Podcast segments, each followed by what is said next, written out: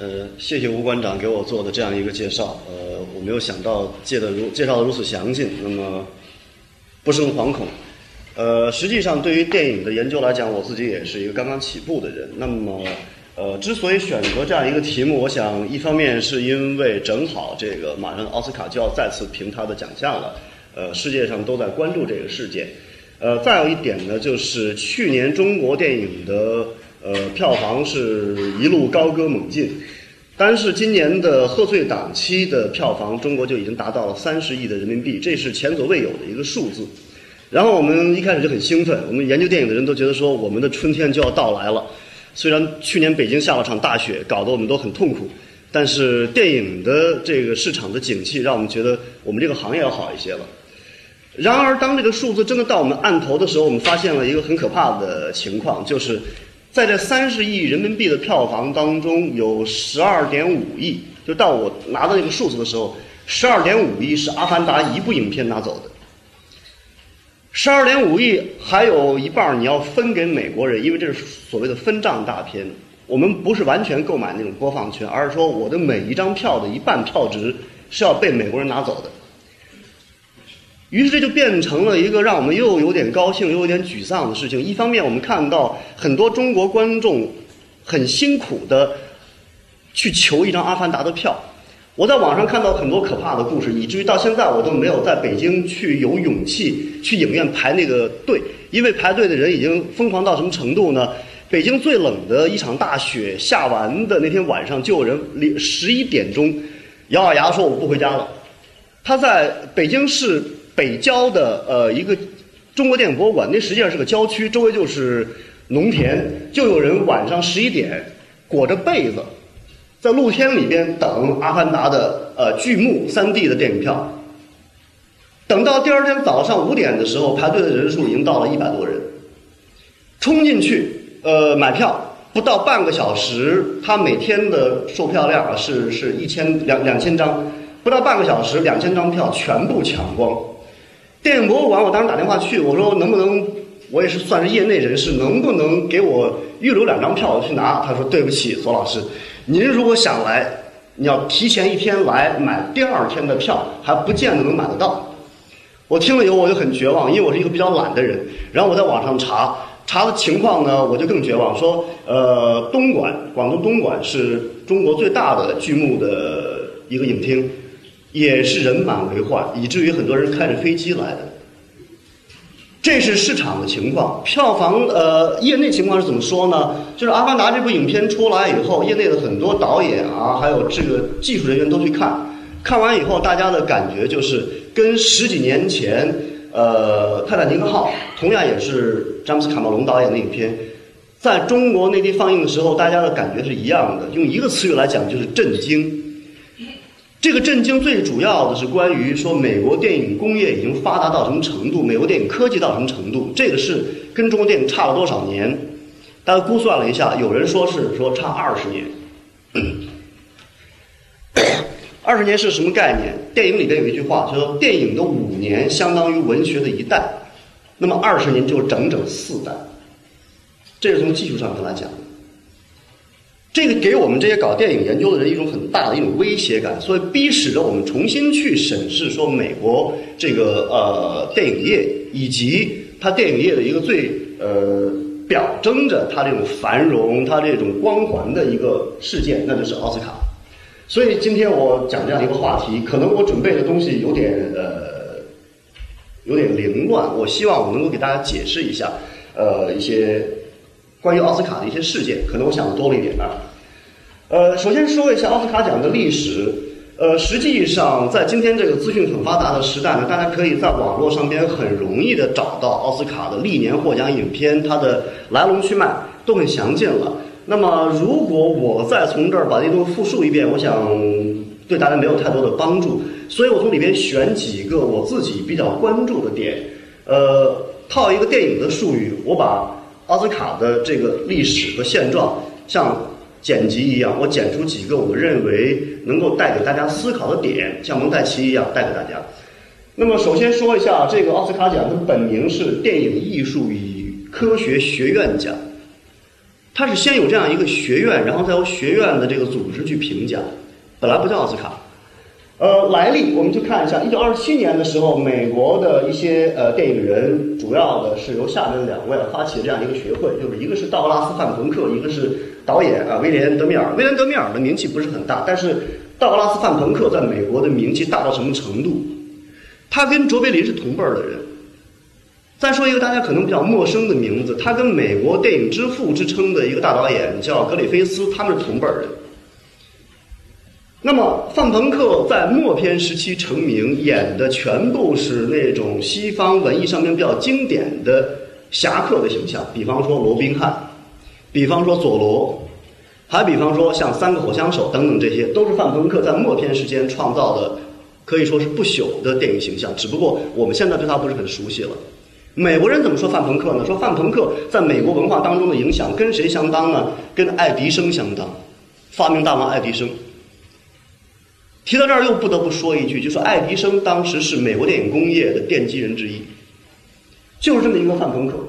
他们这些人在二七年的时候成立这样一个学会，然后学会呃干了两件事儿。第一件事就是发展他的会员，这个会员主要是美国电影工业的各个各行各业的这种从业人员。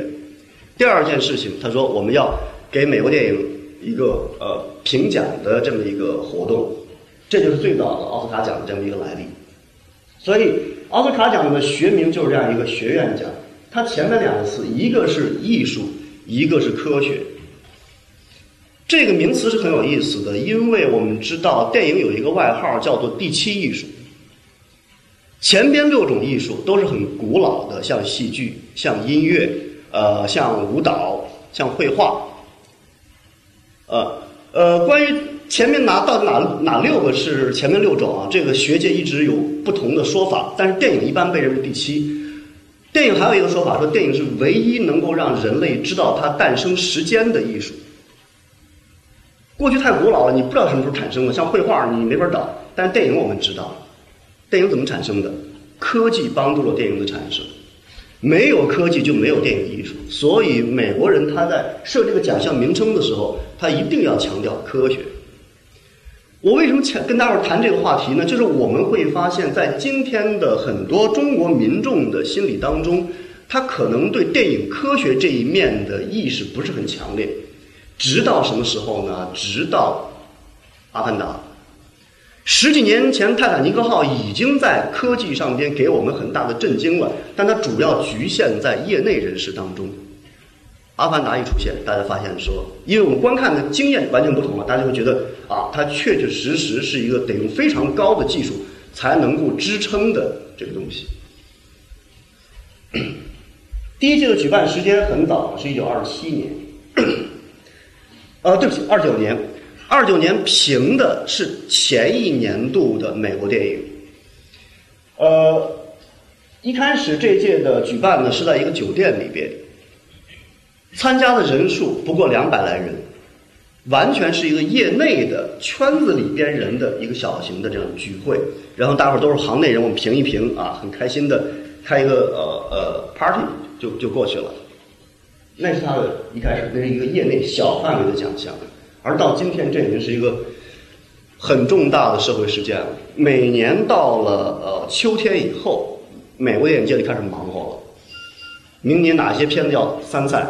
呃，哪些人要做评委？提名是谁？一轮的公示。随着这个奥斯卡的这种评奖的这个流程，你会发现说，美国的呃前一年度它在票房上面和在口碑上边都不错的影片，慢慢的迎来一个呃，你可以称之为第二度的春天。为什么？你一旦获得提名，你会发现说。你的票房就直接会再上一个台阶，就是有些影片它都已经过了首轮的院线了，获得提名以后，在二轮院线里边，它重新获得一个关注，获奖以后还要再获得一轮关注，所以这个事件就是整个从美国本土发展起来，然后影响到整个的世界都去关注这个事情。那么下边再要讲到一个细节，就是关于它那个奖杯。呃，奖杯大家伙儿在很多地方都可以看到一个小金人儿手扶长剑站在一个底座上边。我们给他起个绰号叫奥斯卡奖。据说啊，这个事情，美国人自己都有三种说法。最可信的一种是，三一年的时候，有一个呃电影节的工作人员随口说了一句，说这个奖杯让我想起了我的叔叔奥斯卡。旁边有一记者，随手就把这件事情给记下来，就杜撰了一篇文章，说，呃，工作人员亲切地称这个奖项是奥斯卡。只不过是短短的一个报道，但是不胫而走就传开了。现在美国人也管这个叫奥斯卡了。它不是一个学名，它只是一个混号，但是它能传递开。反观其他的一些电影节，没有这样的绰号。金像奖就是金像奖，金马奖就是金马奖，法国的就是金棕榈奖，它没有外号。美国电影节有意思极了，它有外号。这事情很值得琢磨，我们待会儿再说这个事情。它的奖杯的另外一个细节就是它那个小金人站立的那个底座，仔细看一下的话呢，那是一个电影放映胶片的时候，它会有一个卡盘。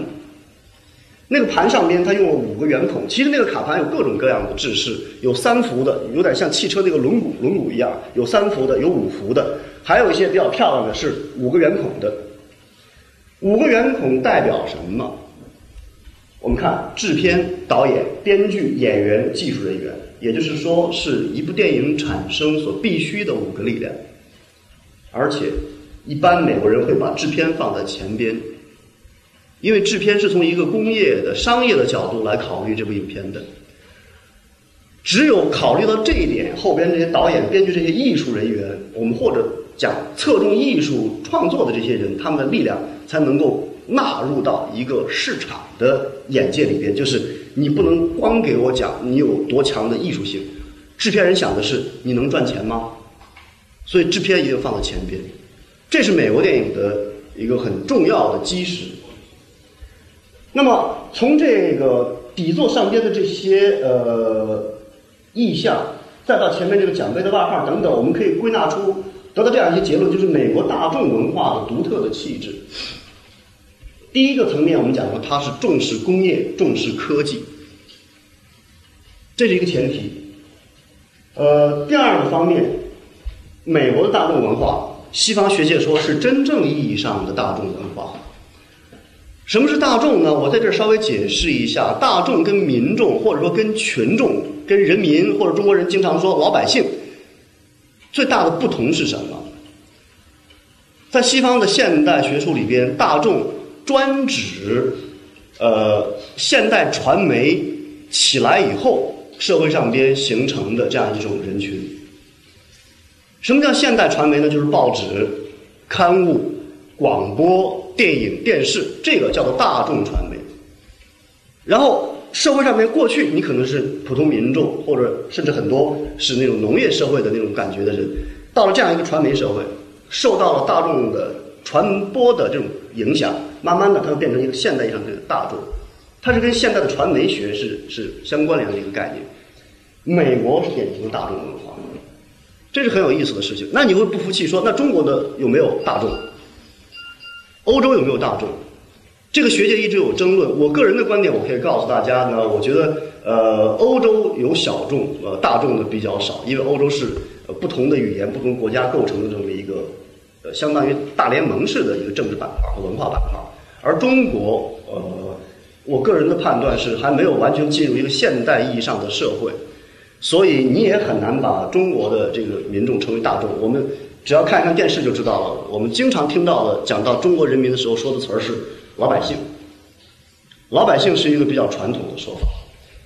大众的另外一个相关的概念是商业，就是。呃，我们经常听到电影界的人批评说，奥斯卡的评奖商业味儿太浓了，不够艺术。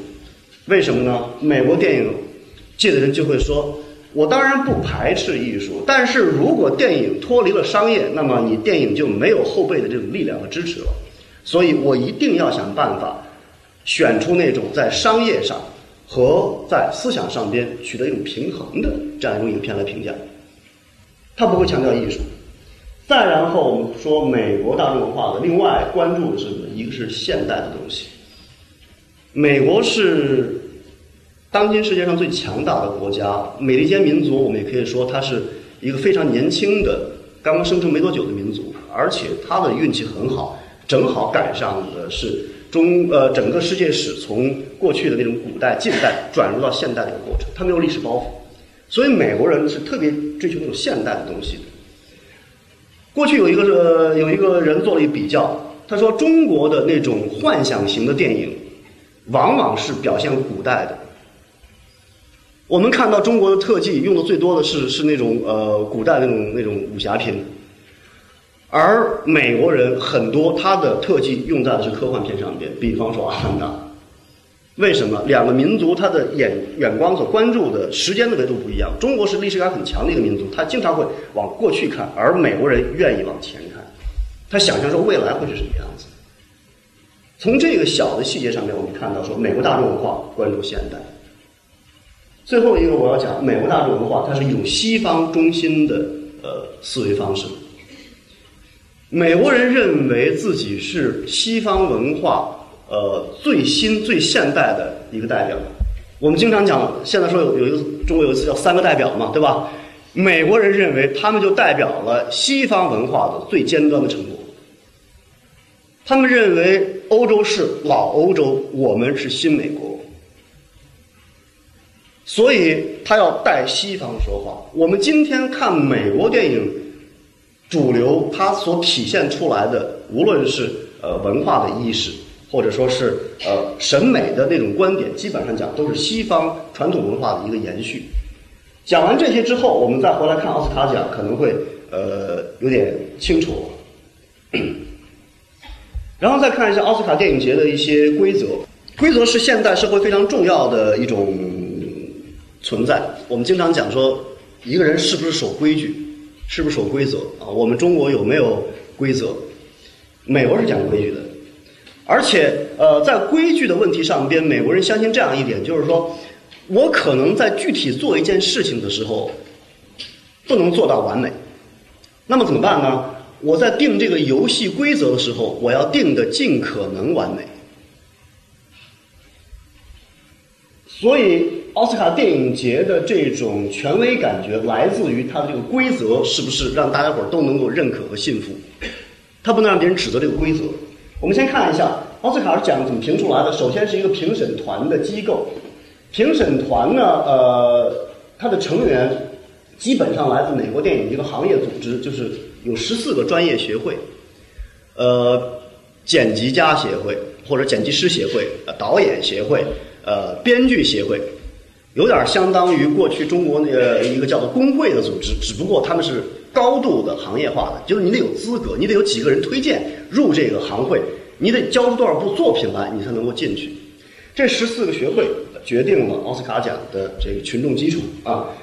然后它分两级，高一级的是学院的一个主席评审团，一个主席，一个副主席，一个秘书。呃，还有一个管财务的，这几个人是评审团的最主要的成员。主席每年选一个，连任不得超过四年。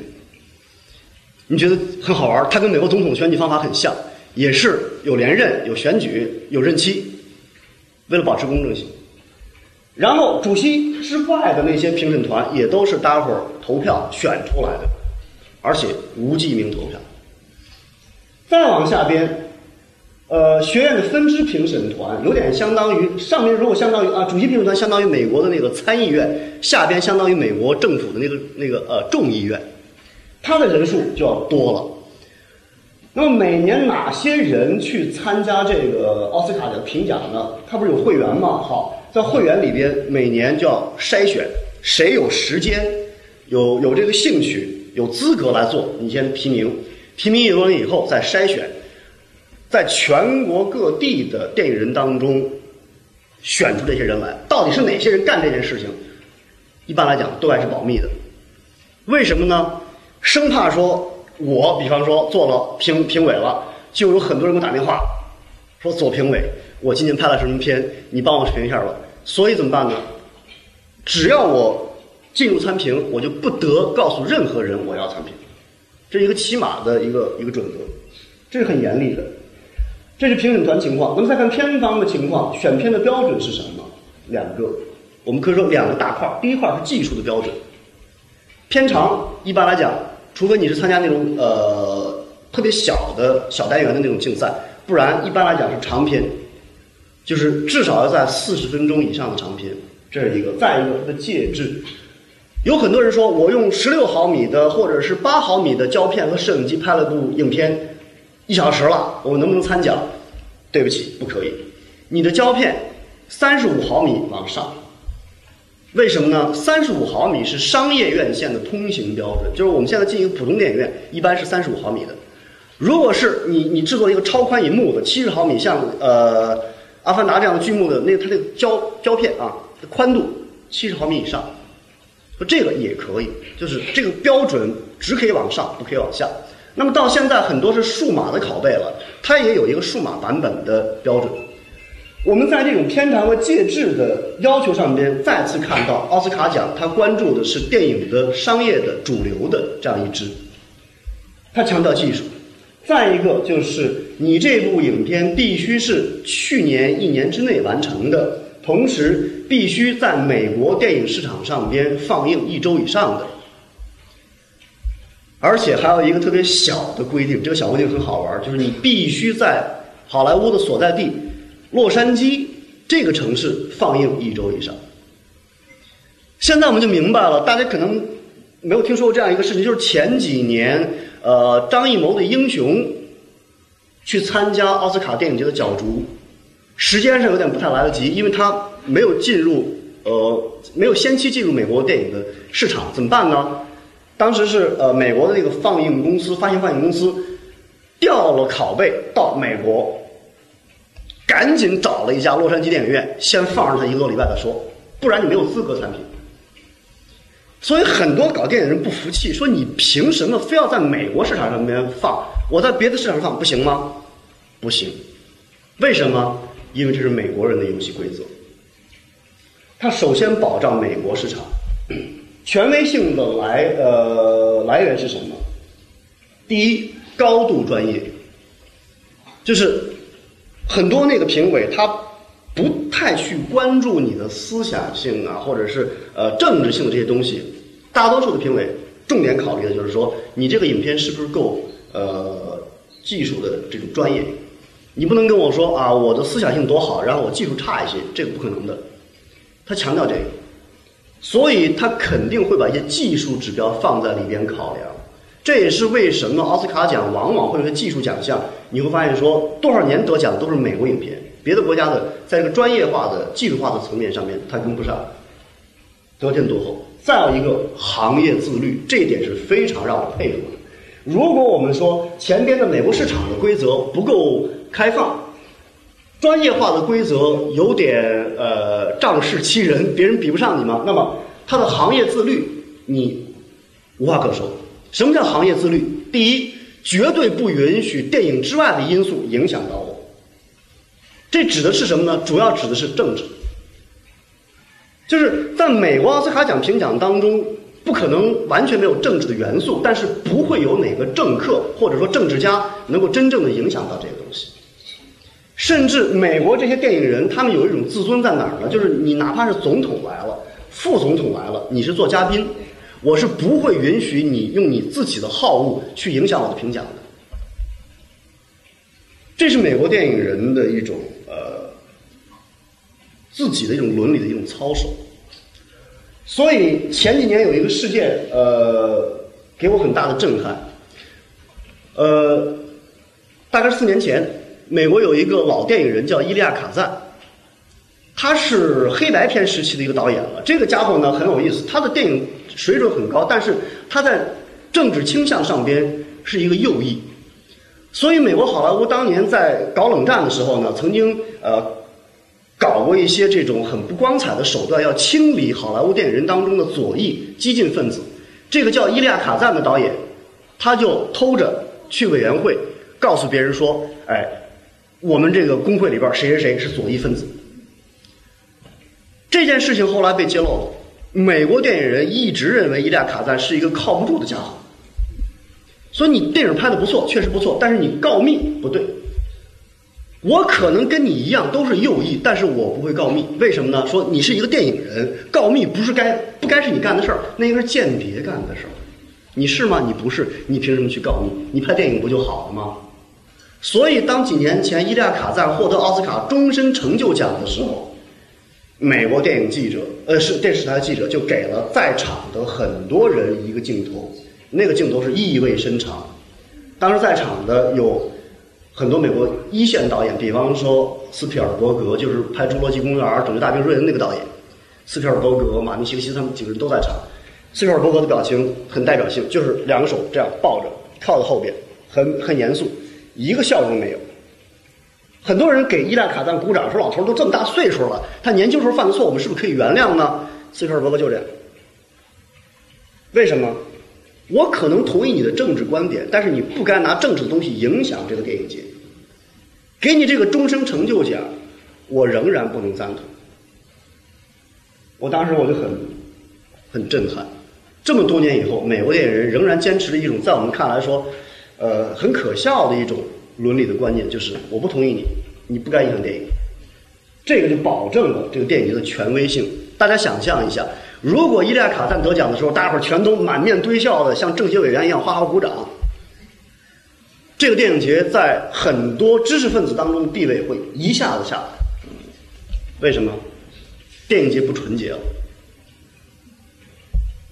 权威的另外一个规那个来源是什么呢？它的高度保密性。其实这个电影节啊，一开始它那个获奖名单早早就会公布了，选完了以后，就是说在这个呃盛典开始之前，报纸上面都会报出来说今年得奖的有谁谁谁谁谁谁谁谁。后来这伙儿学会的人一想，这个不行，怎么办？得保密。高度保密到什么程度？评奖期间所有的材料在评奖完了以后全部上交，哪怕是一张纸条、工作的那种信纸都要上交，全部销毁。所以在最后揭开那个信封之前，没有人知道谁得奖。保密才能带来权威感，同时也带来一种悬念。大伙儿最喜欢看的一个段桥段就是提名的有谁谁谁，然后马上给这几个人脸上镜头，这些人全部内心狂跳，但是脸上一定要保持保持住，说不能表现的太在意这件事情了，都是很矜持的笑。等到最后一个人获奖了以后，美国电视记者坏极了。他给获奖者马上推一个镜头，对吗？他欢笑，他跟周围人拥抱，上去致获奖致辞。另外一些记者拿镜头拍其他几个提名没得奖导演，干嘛呀？大众喜欢看这个。我们不单喜欢看成功者，我们还喜欢看谁失败了。哎，大家觉得这个好玩我们有时候看，一边看一边觉得自己心里特阴暗啊。我们为什么喜欢看失败呢？实际上。用这种高度保密的手段，它既获得权威感，同时获得了一个悬念性。那么，有时候我们看另外一些电影节，说实在话，你一看那个采访啊，看电视直播，你就知道哦，他能得奖，哦，他不能得奖，哦，他甚至可能知道自己已经得奖。游戏规则到这程度就不好了。所以奥斯卡这一点是做的让人很佩服的。但是你会问一个问题了，说这个人如果知道自己不可能得奖，他还会去吗？他会去，为什么呢？制片人就会告诉他，你到了以后，你即使不得奖，你的关注度在媒体上面都会提升多少，对票房有好处。这个事情美国人算的是很清楚，他不会说啊，我没得奖我就不去，我就我我我跌份儿我不去，不会。只要去了就有好处，只不过是好处多少的差别而已。这是前面奥斯卡奖的一些话题。我们再来看奥斯卡奖神话的诞生。我不是说奥斯卡奖变成了一个让万众敬仰的神话，实际上在呃今天我们讲一个文化事件当中的神话的时候呢，往往是带有一点点批判的意味的。我们更多的看说这个神话是怎么在大众当中造成的。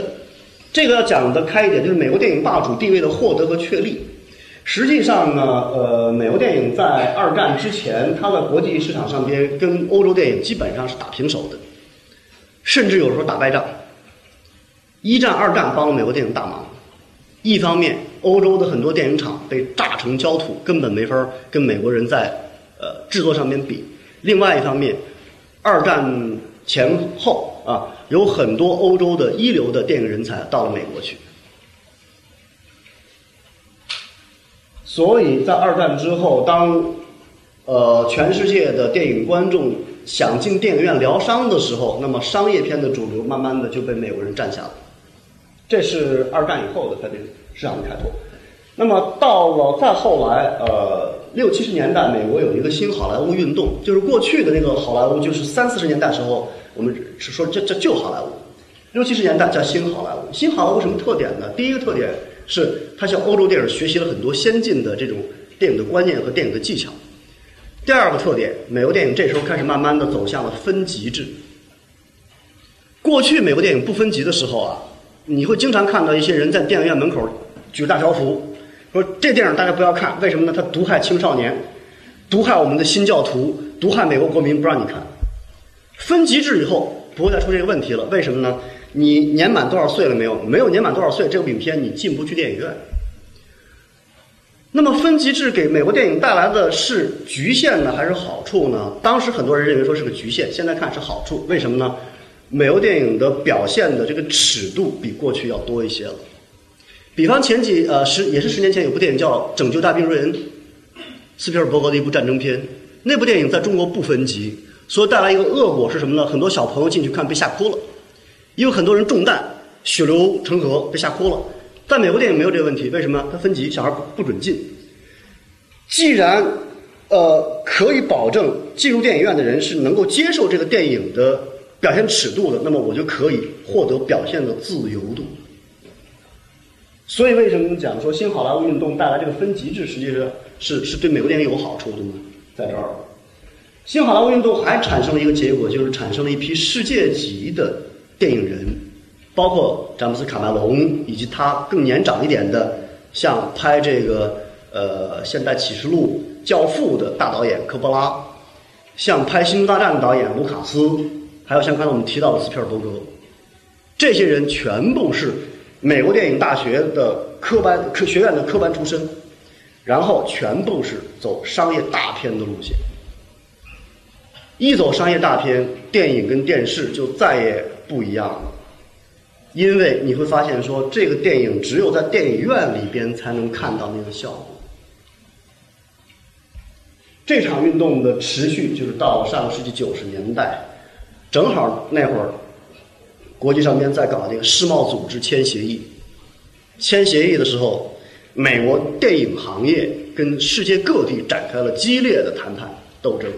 法国很多导演，德国很多导演联名写信跟政府说，绝对不要在世贸协议里边给美国人开绿灯。为什么？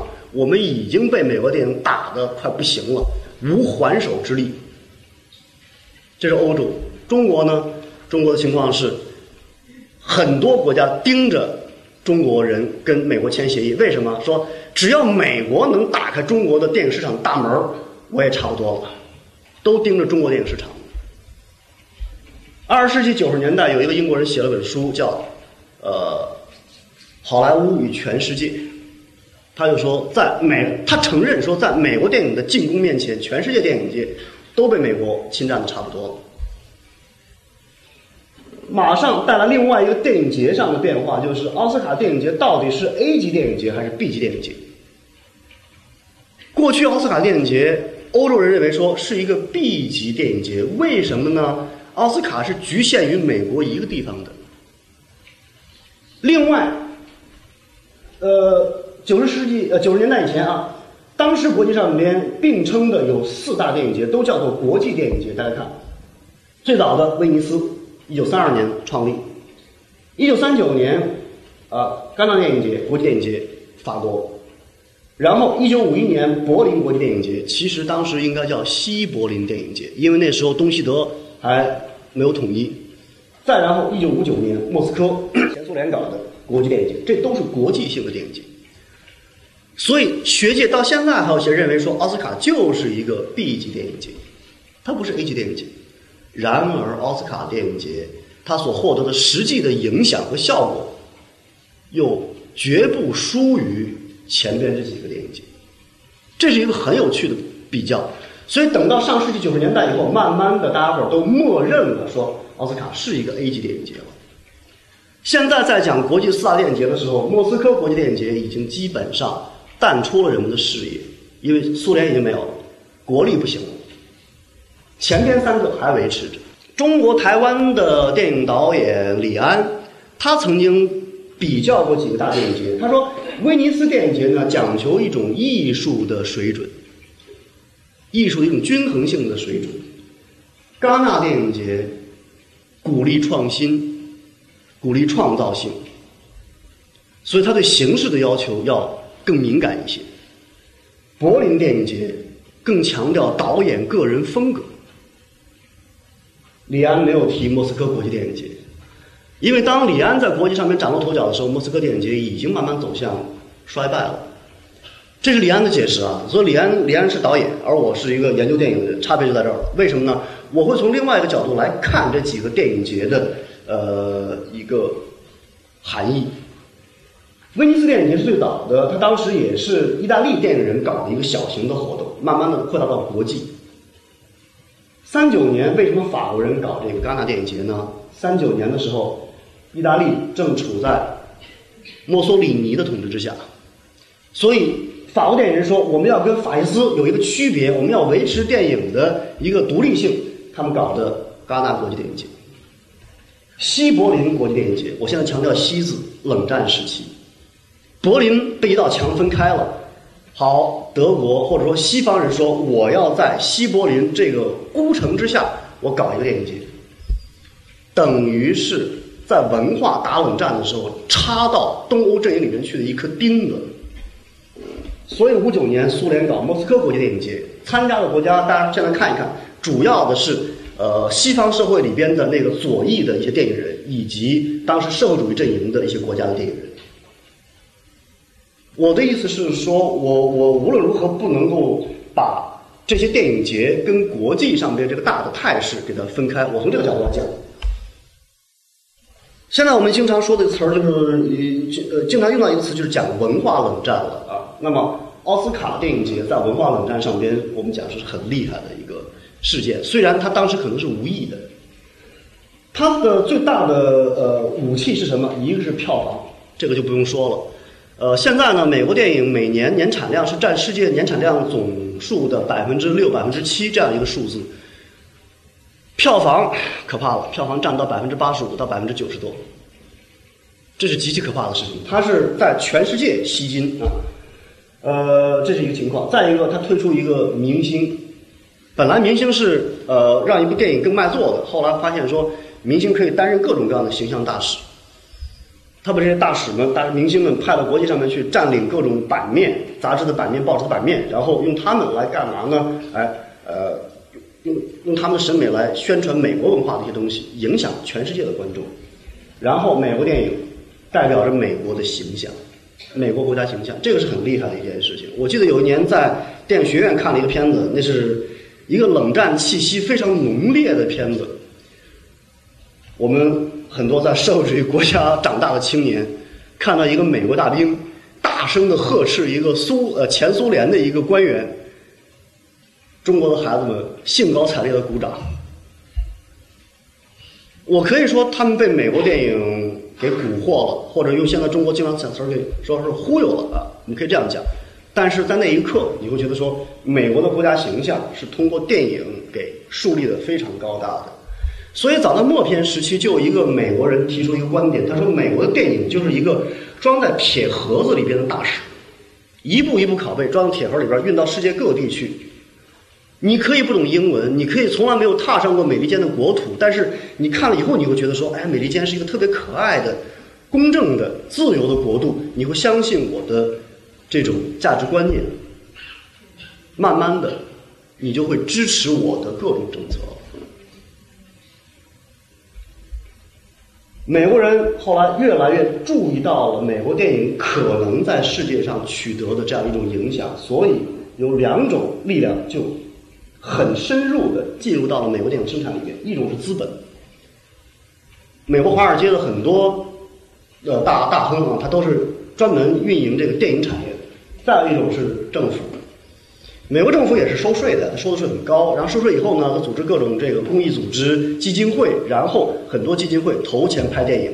那么基金会后边的力量是什么呢？我要告诉大家，有好多美国电影的这种投资基金会背后的力量是中央情报局，很隐蔽，大家伙儿根本不知道，说这个就是一个商业片的导演啊，这个就是一个商业的制片厂啊，生产这么多很好玩的、很好看的电影。你往上去追投资方，再追投资方背后的控股等等等，你追到后面去发现说有中央情报局的影子，只不过藏得很好，他要藏起来。在这种情况下，奥斯卡的神话或者说美国的神话，慢慢的就产生了。美国人把自己的那种主流的思想，我们一般叫意识形态了，传递给给观众，但是美国人告诉你说。我这个思想，我的这种价值观念是什么呢？它叫做普世价值，就是美国人坚信自己所认可的事情是对全世界所有人都好的，都有效的。美国人坚信这一点，所以美国人要批评一个国家的时候，他就会说：你不要用你国家的特殊性来否认普世价值。那么，什么叫普世价值呢？自由、民主、个人，这是美国最主要的精神。所以有一年，我有一个奥斯卡奖的呃重头电影叫《勇敢的心》，香港那边翻译成叫做呃《惊世情未了》，它讲的是一个苏格兰独立的故事，古代片。但是最后那个英雄被处决的时候，他大声喊的是“自由”。那个苏格兰英雄喊没喊过这句话并不重要，重要的是这部影片是美国人喊出来的，美国电影喊出来的。